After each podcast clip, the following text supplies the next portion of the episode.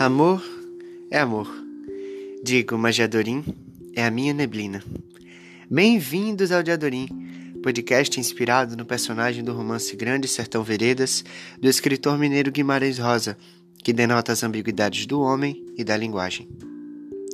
No episódio de hoje, temos uma convidada singular que nos presenteou com um texto muito importante para mim. Sara, você é arte luminosa. Amo tu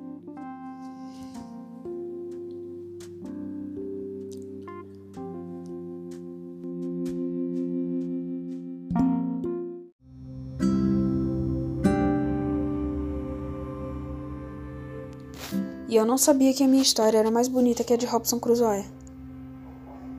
Infância, um dos meus poemas prediletos do autor mineiro Carlos Drummond de Andrade, termina assim.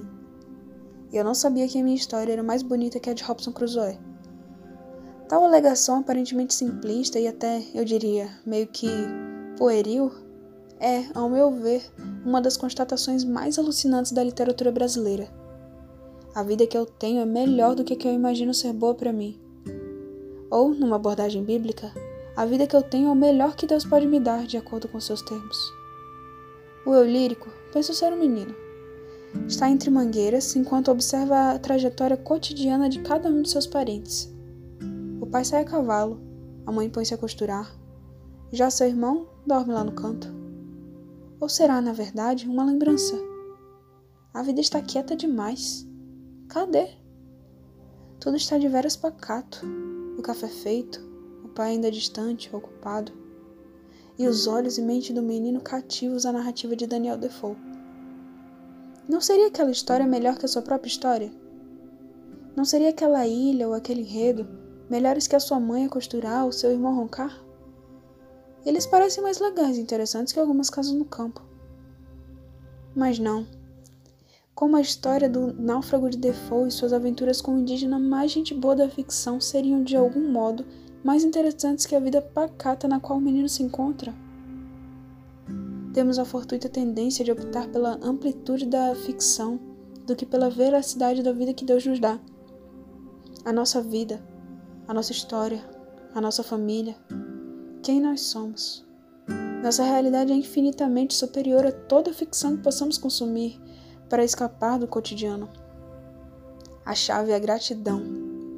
Nesse sentido, olho para mim mesmo e ao meu redor, agradeço aos céus e afirmo: meu dia, meus amigos e família, tudo, quem sou, meu passado, negro, cinzento, esbranquiçado ou furta-cor, tudo é mais belo que a história de Robson Crusoe.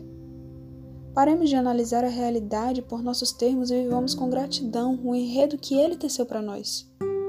A vida que Deus te dá é melhor que a vida que você dá a si mesmo. Não há santidade em querer viver na ficção. Basta ter certeza e viver o script do eterno para você.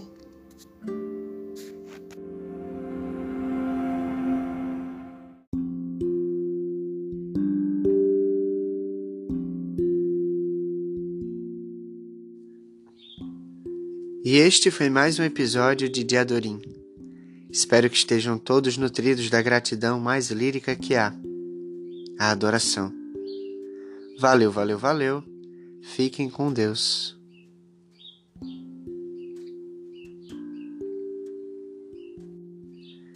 Meu pai montava a cavalo, ia para o campo.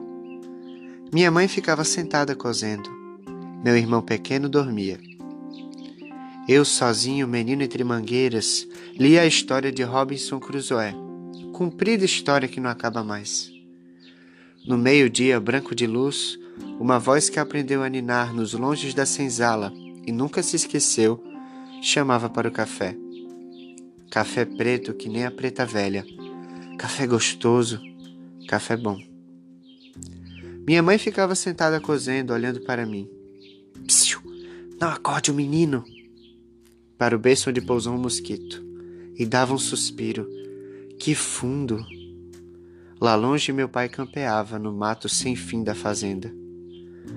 E eu não sabia que minha história era mais bonita que a de Robinson Crusoe.